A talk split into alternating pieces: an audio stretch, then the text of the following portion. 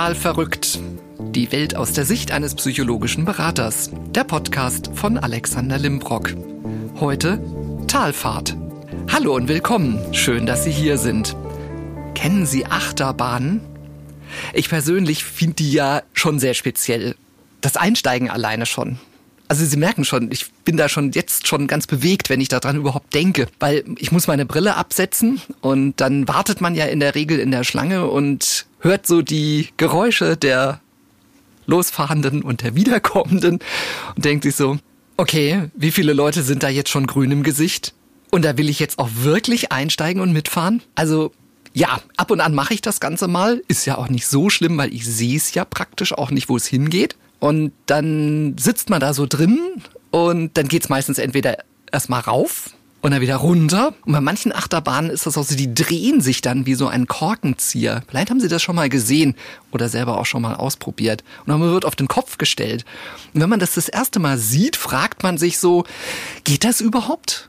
Kann ich eigentlich überhaupt auf den Kopf gestellt das Ganze halbwegs überstehen, bis ich wieder rauskomme? Und tatsächlich, dem ist so, weil, ich verrate Ihnen was, wenn Sie es nicht eh schon wussten, unser Gehirn merkt das überhaupt gar nicht.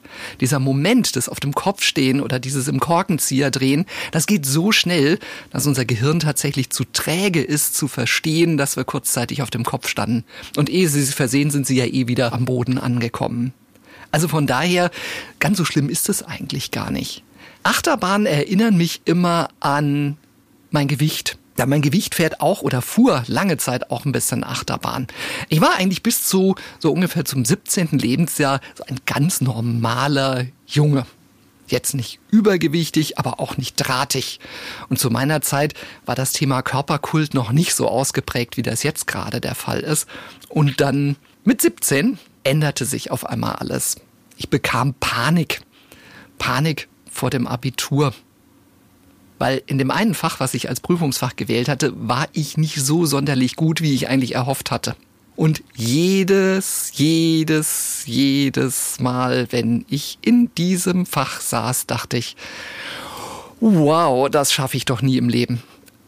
Und ich habe das Ganze kompensiert. Ich habe das kompensiert durch Essen.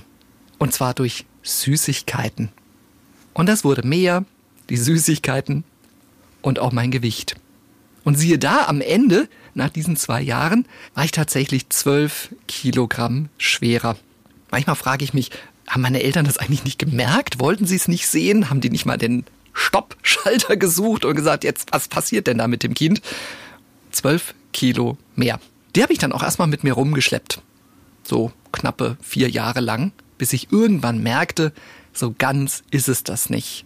Ich möchte da wieder runter war dann damals 23 und es war so die Zeit, wo es drum ging, so schauen wir uns doch mal um, mit wie man vielleicht für längere Zeit mal das Leben verbringen könnte. Also entschied ich mich abzunehmen. Und das auf eine relativ, ja, radikale Art und Weise. Da gibt es so eine Frauenzeitschrift, die regelmäßig Diäten veröffentlicht. Und das habe ich probiert. 1000 Kalorien pro Tag. Gott, was war mir schlecht in der ersten Woche. Furchtbar. Aber es hat funktioniert. Tatsächlich ging das Gewicht runter. Zwar auch relativ schnell. Ich hatte ja keine Ahnung von Ernährung oder dergleichen, sondern ich habe einfach brav das gegessen, was es da gab. Fertig. Am Ende waren tatsächlich 18 Kilo runter. Innerhalb von sechs Monaten. Aus heutiger Sicht viel zu schnell. Weil was ist natürlich passiert? Das Gewebe an den ah, bestimmten Stellen am Körper ist natürlich nicht so nachgezogen wieder, wie das eigentlich mal wünschenswert gewesen wäre. Also, immerhin, Gewicht war unten, das fand ich schon mal ganz gut. Jetzt können Sie sich ungefähr mich vorstellen, ich habe jetzt nicht so die, die klassische Apfelform, also diese Körperform mit dem etwas nach herausragenden Bauch, sondern ich habe eher diese Birnenform, von der man ja sagt, dass sie älter wird letztendlich als der Apfel. Und das heißt also so ein bisschen kräftigere Oberschenkel, schon ein ordentliches Gesäß. Hm. Und diese Zunehmphase hat natürlich auch dazu geführt, dass meine Beine ein bisschen in X-Form gewachsen sind. Also dazu kommt noch, dass ich irgendwie, mein Vater war Fußballer, ich habe dessen Beine geerbt. Insbesondere seine Waden. Ich habe so Fußballerwaden. Ganz furchtbar. Ich mag das eigentlich überhaupt gar nicht. Wenn ich wandern gehe, finde ich es ziemlich cool, weil dann sieht das auch ganz knackig aus. Ich war vor ewig Zeit mal einmal auf dem Oktoberfest und dachte so, wow, endlich mal. Siehst du mal vernünftig aus mit deinen Waden. Aber so Skinny-Hosen, oh Gott, oh Kraus, ganz schrecklich. Vielleicht kennen Sie diese Momente beim Hosenkauf. Kurzer Exkurs. Da geht man in die Kabine, hat so fünf Hosen dabei und bei der Hälfte endet es schon am Knie, weil sie die gar nicht weiter hochkriegen. Und dann kommt man wieder raus und die Verkäuferin steht da und sagt, und? Und dann sagt, hm, naja, so bedingt. Also meistens habe ich sie nicht höher als die Knie geriet. Ja, wir haben da auch was mit Stretch.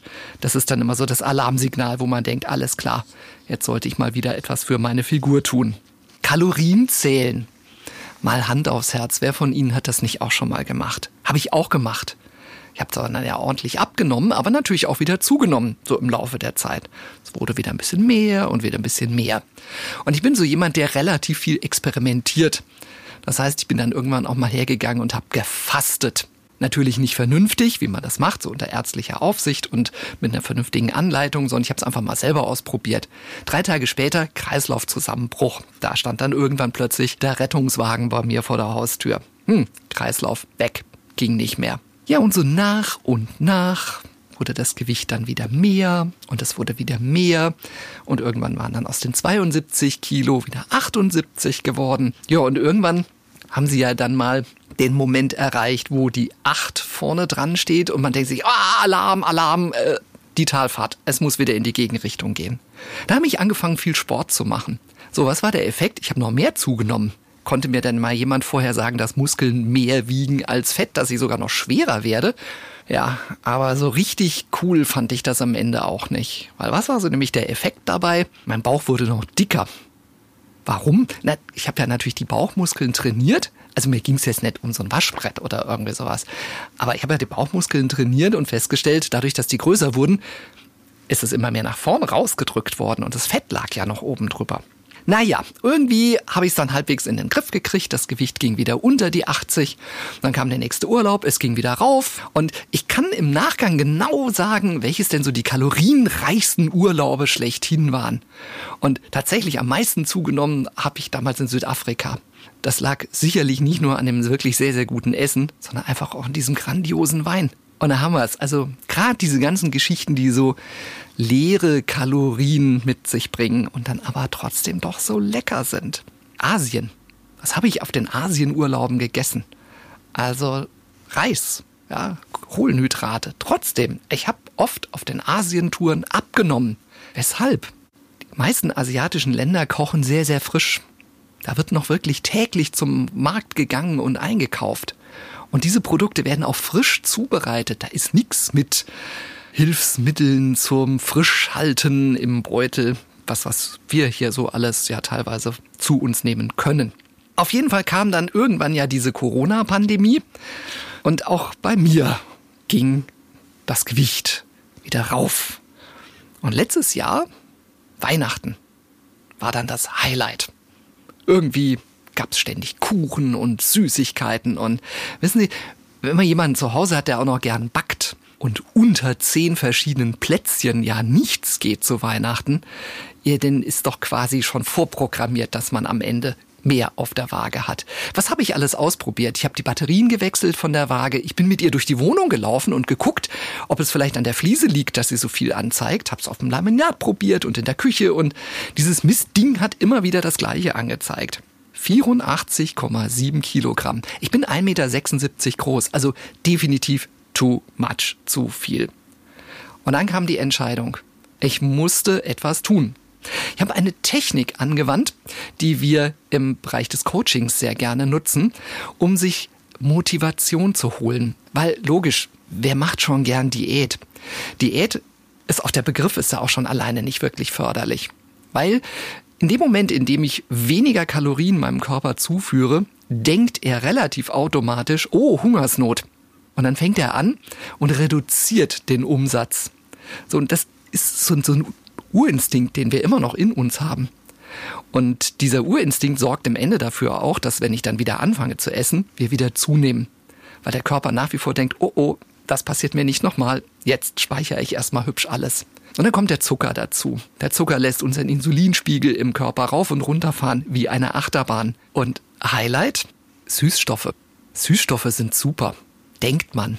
Oh, da kann ich ja ganz viele süße Sachen zu mir nehmen. Ja, das ist klasse, weil sie signalisieren dann nämlich ihrem Gehirn, da kommt was Süßes. Was macht unser cleveres Gehirn, das natürlich nicht unterscheiden kann, ob da jetzt ein Süßstoff oder echter Zucker kommt? Sagt der Bauchspeicheldrüse, hallo da unten, Insulin ausschütten. Das passiert, Insulin wird ausgeschüttet und da ist da nichts. Da kommt da überhaupt kein Zucker, der abgebaut werden muss. So, was passiert? Ihr Blutzuckerspiegel sinkt und dann sagt das Gehirn, ups, gefährlich, wir brauchen was. Nahrung, Zucker und der Kreislauf beginnt wieder von vorne. Zielfokussierung. Ich habe mir überlegt, wenn ich Gewicht verliere, was ist der Vorteil? Wenn ich Gewicht verliere, dann tun mir meine Gelenke weniger weh. Wenn mir meine Gelenke weniger weh tun, dann macht mir der Sport mehr Spaß. Wenn mir der Sport mehr Spaß macht, nehme ich zusätzlich ab. Wenn ich abnehme, dann passen mir die Klamotten, wo ich nicht mehr reinpasse, wieder. Merken Sie es? Die Zielfokussierungstechnik basiert auf dem Wenn, dann. Wenn ich dieses tue, dann ist das die Folge. Und wenn ich aus der Folge heraus das tue, ist das die Folge. Und so habe ich mich hingestellt und genau so notiert, was der Mehrwert ist, wenn ich anfange, meine Ernährung umzustellen. Veränderungen brauchen Zeit. Es bringt gar nichts zu denken, innerhalb von drei Wochen ändert sich alles. Gewohnheiten, wie zum Beispiel unsere Essensroutinen, die haben wir ja auch über lange Zeit gelernt. Und die Ernährung umzustellen, das mag ich eigentlich lieber als Diät zu sagen, das ist eine Veränderung von solchen Gewohnheiten. Und in der Psychologie sagt man, das Ändern von Gewohnheiten braucht 60 bis 70 Tage. Also nichts in drei Wochen. Man braucht Zeit dafür. Der Körper muss sich umstellen und unser Gehirn auch. Also, das dauert. Das ist ganz normal. Nicht die Flinte ins Korn werfen. Veränderungen umsetzen heißt Geduld haben. Denken Sie mal an die erste Fahrstunde. Damals. Ich weiß noch genau, wie das bei mir war.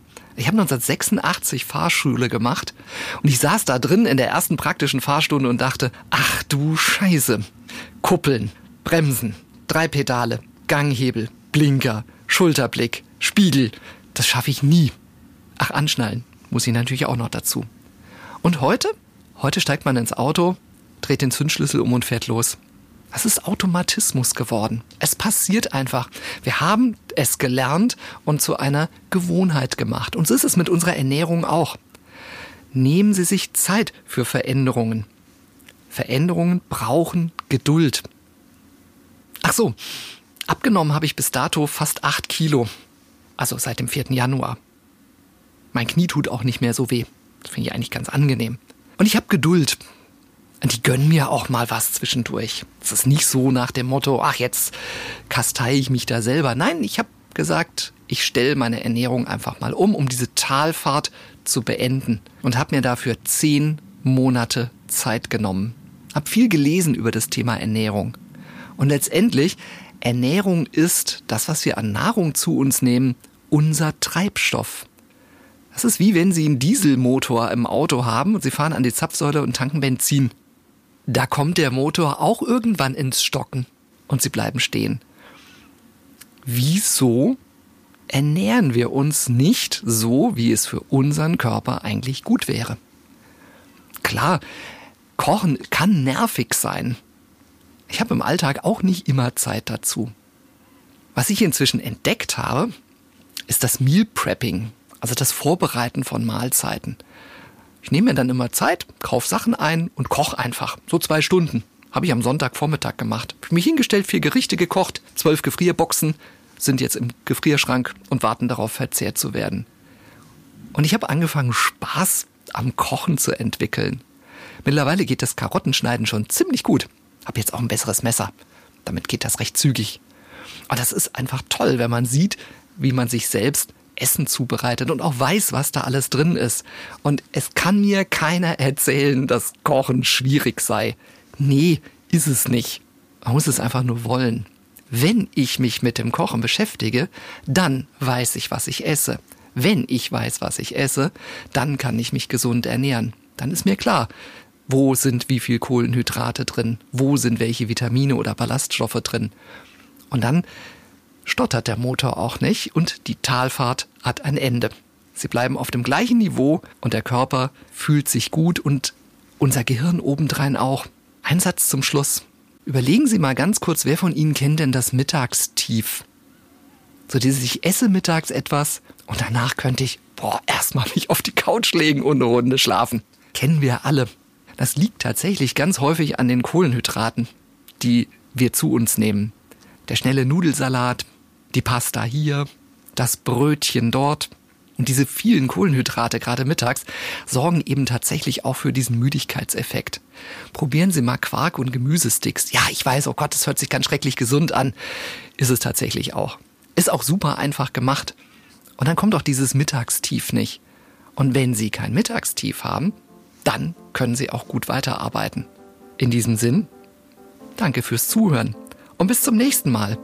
Ihr Alexander Limbrock.